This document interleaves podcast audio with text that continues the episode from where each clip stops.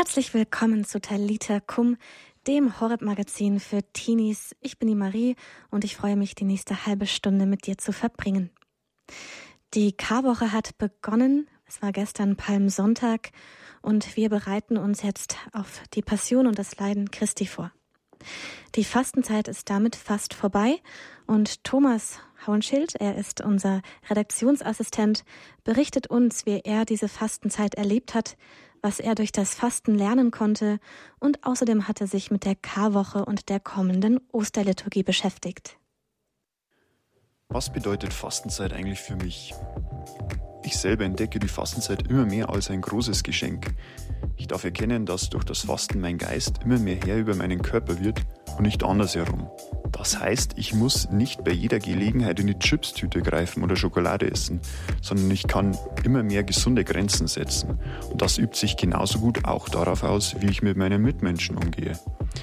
Ich muss mich dann nicht immer hervortun oder wichtig machen oder rechtfertigen, sondern bekomme die Kraft, Dinge wegzustecken und vor allem Menschen eher zu verzeihen. Das heißt, dass ich beim Fasten also auch meinen Egoismus immer mehr reduziere. Mein Wille wird auch gestärkt und dadurch bekomme ich mehr Motivation zu beten. Und wenn ich bete, komme ich Gott näher. Und das ist ja das Ziel von der ganzen Fastenzeit, Gott näher zu kommen. Was sagt eigentlich die Kirche zur Fastenzeit? Fastenzeit soll eben eine stille und ernste Zeit der Besinnung sein. Und ein Mittel, um die Früchte der Fastenzeit zu sichern, ist der Geist der Zurückgezogenheit. Der Christ soll daher gerade an diesen Tagen die eitlen Vergnügungen und weltlichen Unterhaltungen meiden. Das heißt, wenn der Heiland leidet, sollen wir uns nicht vergnügen. Aber es ist ganz wichtig. In der Bibel heißt es im Matthäus Evangelium, wenn ihr fastet, macht kein finsteres Gesicht. Das heißt, wir sollen fasten und uns aber unser Fasten nicht anmerken lassen. Gott allein soll es wissen und er schenkt uns aber auch die Kraft dazu. Trotzdem macht es natürlich Sinn, dass man für das Fasten wirbt, vor allem wenn man so viel Einfluss hat wie die Hollywood-Schauspieler Selena Gomez oder Chris Pratt, die beide Mitglieder der Hillsong Church sind. In der Internetplattform Promis Glauben habe ich gelesen, dass Gomez und Pratt das Daniels Fasten praktizieren. Das ist eine Fastenmethode aus dem Alten Testament, die auf dem Propheten Daniel beruht. Bei dieser Fastenmethode ist es so, dass man sich nur von Obst, Gemüse, Vollkornprodukte, Nüsse und Hülsenfrüchte ernährt und nur Wasser trinkt. Der Mittelpunkt von dem Ganzen ist aber nicht die Gewichtsreduktion, wie man meinen könnte, sondern die Beziehung mit Gott zu schärfen. Seit gestern befinden wir uns in der Karwoche.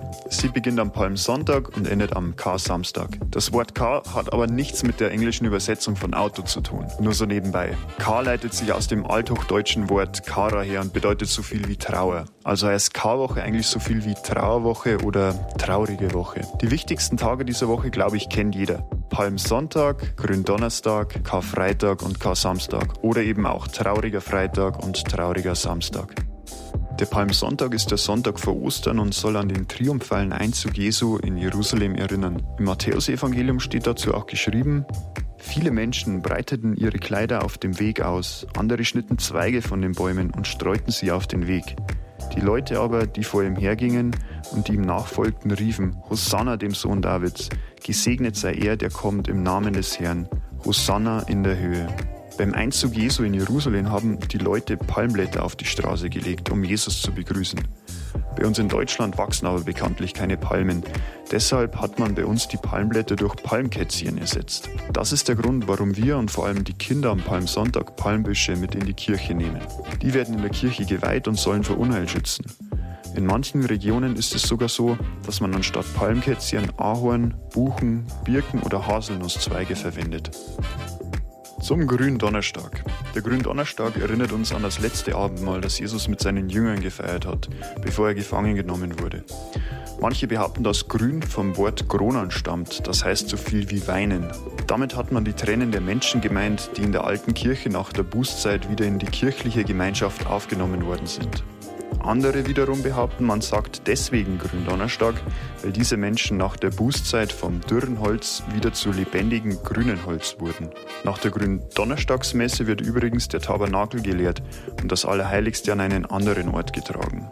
Auch wird schon einigen aufgefallen sein, dass in dieser Zeit der leere Tabernakel offen bleibt und der Altar schmucklos ist.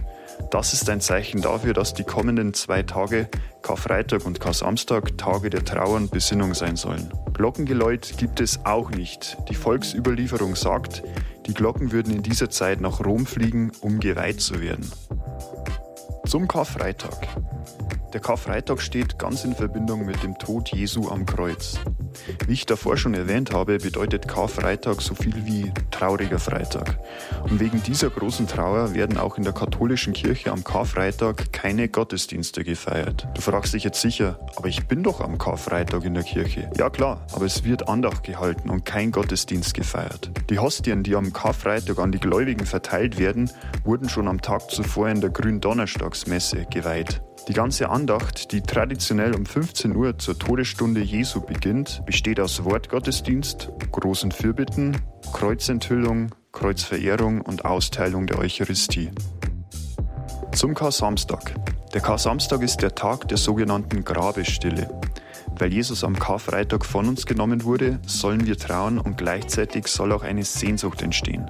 Ich weiß schon, dass Sehnsucht nach Gott zu haben kein Selbstläufer ist. Das hat man nicht einfach so. Ich würde sagen, dass es menschlich ist, weil wir halt einfach alle ziemlich egoistisch veranlagt sind. Aber trotzdem können wir eine Sehnsucht danach haben, Sehnsucht nach Gott zu haben. Deswegen sollen wir auch beten, Jesus, schenke mir mehr Sehnsucht nach dir. Und dieses Gebet eignet sich ziemlich gut für den Kar-Samstag. Übrigens, Jesus ist in der Nacht nach der Kreuzigung in die Unterwelt hinabgestiegen, wo er die Seelen der Gerechten seit der Zeit Adams aus dem Totenreich befreite. Und ebenso steht im Matthäusevangelium, wie die hohen Priester und Pharisäer am Tag nach Jesu Tod, also am Kar-Samstag, zu Pilatus gingen und ihn aufforderten, das Grab bewachen zu lassen. Sie erinnerten sich daran, wie Jesus prophezeite, dass er drei Tage nach seinem Tod auferstehen würde, und sie befürchteten, dass die Jünger den Leichnam stehlen und behaupten könnten, dass Jesus tatsächlich auferstanden sei. Wörtlich steht da in der Bibel, also stellte Pilatus einen Wachmann zur Verfügung und der Eingang zum Felsengrab wurde versiegelt. Übrigens wird am Kar-Samstag auch noch gefastet und die Fastenzeit endet erst mit Beginn der Feier der Osternacht. Bezüglich der Fastenzeit möchte ich euch abschließend nur noch mit auf den Weg geben, lasst euch nicht entmutigen. Jesus schaut nicht so sehr auf die Größe eurer Taten, sondern vielmehr darauf, mit wie viel Liebe ihr sie gemacht habt. Und vielleicht wendet ihr euch am Kar-Samstag ja wirklich mit dem einfachen Gebet an Jesus, Herr, schenke mir mehr Sehnsucht nach dir. Danke, Thomas, für deinen Beitrag hier bei Talita Kum. Thomas Haunschild, er ist Redaktionsassistent bei uns und hat uns einen Überblick auf diese, über diese Karwoche gegeben, die uns jetzt hier erwartet, die wir jetzt schon erleben. Eine wunderbare Art und Weise auch nochmal sich ja, das zu betrachten, was diese Woche passiert ist, der Kreuzweg der Jugend 2000. Sie spielen ihn jedes Jahr und wir übertragen ihn morgen hier bei Radio Horeb um 19.30 Uhr. Es ist ein musikalisch gestalteter Kreuzweg und ein Lied davon, die vierte Station, hören wir jetzt hier bei Radio Horeb bei Talita Kum. Ein Blick, der alle Worte überragt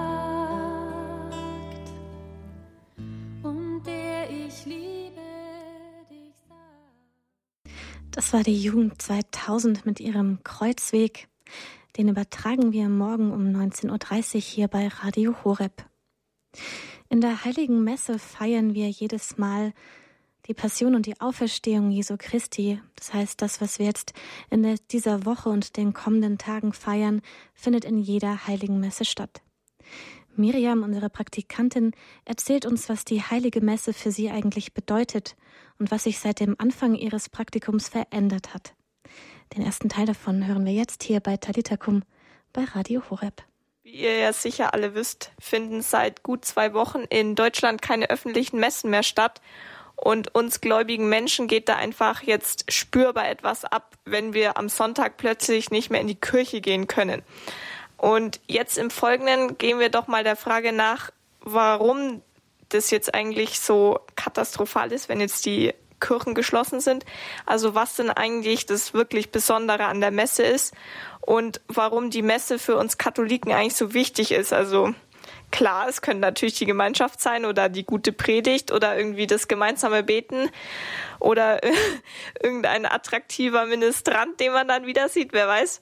Und dem werde ich jetzt im Folgenden nachgehen. Also, denn vielleicht ist der momentane unfreiwillige Entzug nämlich von der Heiligen Messe eine Gelegenheit für uns einfach darüber nachzudenken, wie wichtig uns persönlich die Messe eigentlich ist, weil wie oft passiert es, dass wir einfach nur aus Gewohnheit in der Messe sitzen, ohne mit dem Herzen dabei zu sein? Oder wie sehr hat die Sonntagsmesse für uns wirklich noch eine Priorität? Weil jetzt, wo wir sozusagen nicht in die Messe gehen dürfen, tut es da einfach mal gut, sich bewusst mit dieser Frage einfach mal auseinanderzusetzen. Und das habe ich jetzt eben gemacht in meiner Zeit des Homeoffice. Und wenn ich mir jetzt diese Frage stelle, komme ich einfach zu dem Ergebnis, dass bei mir der Gottesdienst am Sonntag früher echt mehr so eine Routine war, weil meistens war ich halt einfach nur im Gottesdienst, weil ich als Ministrantin eingeteilt war. Da gab es dann immer so ein ähm, Dokument, was am Anfang des Monats rumgeschickt worden ist und dann stand halt drauf, ja, keine Ahnung, ich bin da und da eingeteilt und dann bin ich halt in die Kirche gegangen, so gezwungenermaßen. Und letztes Jahr dann eben, als es bei mir aufs Fachabi zuging, wurde das einfach zu viel alles an Terminen. Und diese zusätzliche Verpflichtung, die ich einfach empfunden habe mit dem Dienst der Ministrantin, wurde mir zu anstrengend, weil es halt doch nur wieder ein Termin war, den es einfach abzuarbeiten galt. Und eigentlich schon voll der falsche Ansatz, wenn man das so überlegt. Und ich hatte halt echt genügend zu tun und war mit meinem Pensum so ziemlich am Limit. Und deswegen habe ich dann kurzerhand meinen Minidienst gekündigt und war von dem Zeitpunkt an irgendwie teilweise überhaupt nicht mehr in der Kirche anzutreffen, weil ja, ich hatte dann einfach so viel um die Ohren mit Lernen, Hausaufgaben, irgendwelchen Projekten oder dass ich dann einfach mal am Sonntag überhaupt nichts machen wollte, sondern einfach nur so chillen und vielleicht draußen ein bisschen Sport. Und deswegen war ich dann überhaupt nicht mehr teilweise in der Kirche. Ja, das Problem war einfach, da, dass mir aber auch nicht bewusst was gefehlt hat. Und von dem her habe ich dann auch nichts vermisst. Und erst seit ich hier eben mein Praktikum bei Radio Horeb mache, gehe ich wieder wirklich regelmäßig in die Kirche, also teilweise sogar unter der Woche, was für mich schon echt eine Leistung ist, weil früher da wusste ich ungefähr so gar nicht, keine Ahnung, dass man auch unter der Woche in die Messe gehen kann, weil ich wäre da ja im Leben nicht drauf gekommen, da neben meinem ganzen Sport und meinen ganzen Sach dann auch noch in die Messe zu gehen. Aber hier habe ich einfach für mich merken dürfen, dass mir ohne die Messen, also auf jeden Fall sonntags, wirklich was abgeht. Und auch teilweise unter der Woche verspüre ich einfach das Bedürfnis, jetzt mal Zeit mit dem Herrn zu verbringen und einfach abzuschalten und von mir wegzukommen, weil der Gottesdienst ist für mich jetzt mittlerweile eigentlich wie so ein Aufladen, wie so eine Powerstation, einfach für die kommende Woche oder allgemein, wenn ich abgeschlagen bin, wo ich einfach Gott alles abgeben kann, was mich beängstigt und stattdessen einfach kann ich seine Anwesenheit genießen und auch Neues, Interessantes aus der Bibel erfahren, weil da hört man nochmal was ganz anderes, als wenn man die so selbst für sich liest. Jetzt bin ich mittlerweile an dem Punkt, wo ich gedacht habe, dass ich dann nie hinkommen werde, nämlich, dass ich an sowas wie an einem Gottesdienstentzug leiden könnte. Also, dass ich das sage, das ist schon krass. Und ja, momentan darf ich eben diese Erfahrung machen und eigentlich bin ich schon echt sehr dankbar dafür, weil da merke ich erstmal, wie sehr mir doch der Gottesdienst, also wie, was mir der Gottesdienst bedeutet und dass mir der schon wirklich wichtig ist. Ja, danke Miriam, für dass du mit uns geteilt hast, was die Messe dir inzwischen bedeutet. Ja, wir können momentan nicht in die heilige Messe gehen, wir können auch nicht beichten gehen. Die Fastenzeit und auch die Karwoche ist allerdings eine Zeit der Umkehr, Zeit zu sagen, Jesus, vergib mir für die Sachen, die ich getan habe. Das können wir im Moment tun, indem wir einfach mit ihm sprechen und ihm um Vergebung bitten. Passend dazu hören wir jetzt von For King and Country das Lied Oh God, Forgive Us.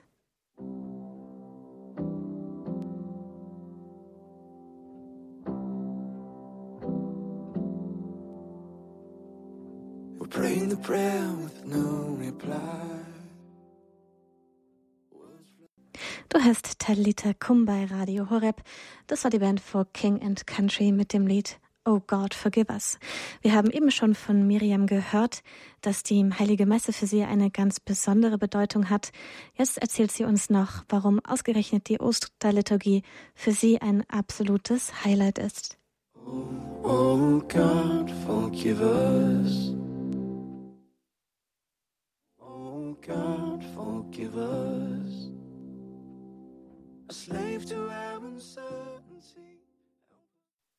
Nun steht ja Ostern bevor, also mein persönlicher Lieblingsgottesdienst, weil er einfach extrem intensiv ist. Warum feiern wir eigentlich Ostern?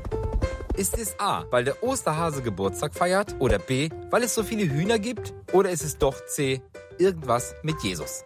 Und jetzt habe ich natürlich gleich mal das Glück, wo ich so den Gottesdienst für mich wieder entdeckt habe, dass ich ihn dank Corona nur per Livestream mitverfolgen kann und ich muss sagen, das ist jetzt schon wirklich deprimierend.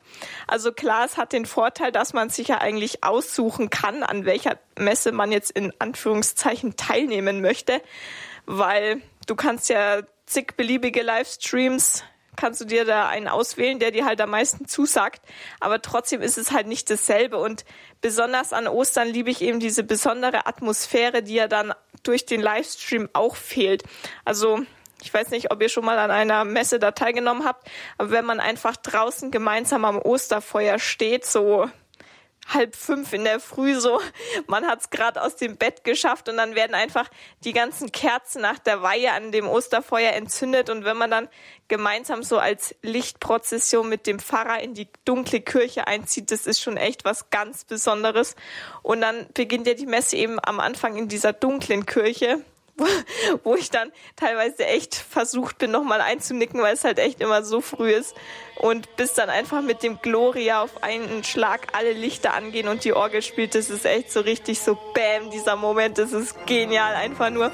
Und das wird dann halt wahrscheinlich digital natürlich nicht so rüberkommen, aber ich bin auf jeden Fall gespannt, wie sie das umsetzen. Naja, trotzdem empfehle ich euch auf jeden Fall jetzt gerade auch nochmal in der Zeit vor dieser besonderen Osternacht vor dieser besonderen Messe euch bewusst nochmal mit dem Gedanken über die Bedeutung der heiligen Messe euch auseinanderzusetzen. Und an Ostern würde ich euch auf jeden Fall empfehlen, einen Livestream anzuschauen oder in einen Livestream reinzuschalten, weil trotz der anderen Umstände ist der Ostersonntag auf jeden Fall ein Festtag, den es einfach würdig zu begehen gilt und an dem für uns Katholiken auf jeden Fall es nicht ohne heilige Messe geht, notfalls halt auch digital.